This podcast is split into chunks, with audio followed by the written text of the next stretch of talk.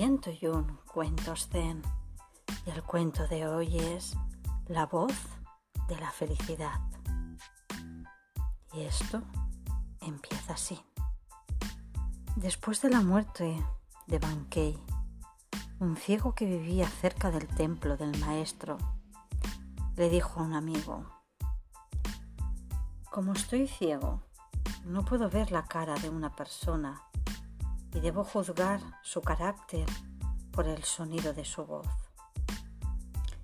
En general, cuando oigo a alguien felicitar a otro por su felicidad o su éxito, también oigo un tono de envidia secreta.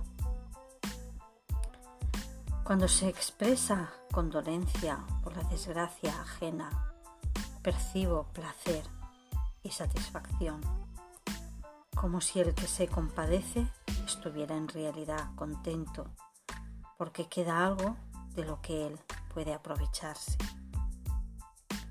Sin embargo, en toda mi experiencia, la voz de Mankey siempre fue sincera. Cada vez que expresaba felicidad, no había más que felicidad. Y cada vez que expresaba afición, era todo lo que oía.